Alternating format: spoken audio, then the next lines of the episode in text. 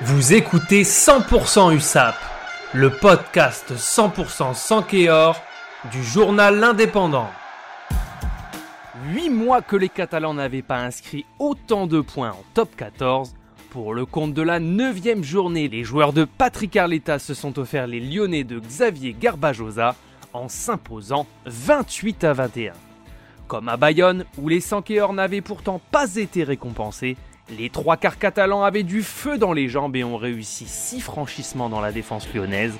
Afoussipa Tomo Epo et Sadek Degmach, dont c'était une véritable renaissance face aux loups, ont été très bons pour percer le rideau défensif rouge et noir.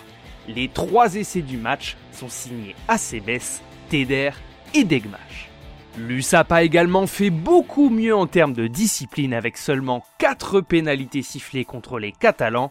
On retiendra quand même un plaquage limite de Tom et Cochard à la 16e minute qui a fait beaucoup parler, mais l'essentiel est acquis.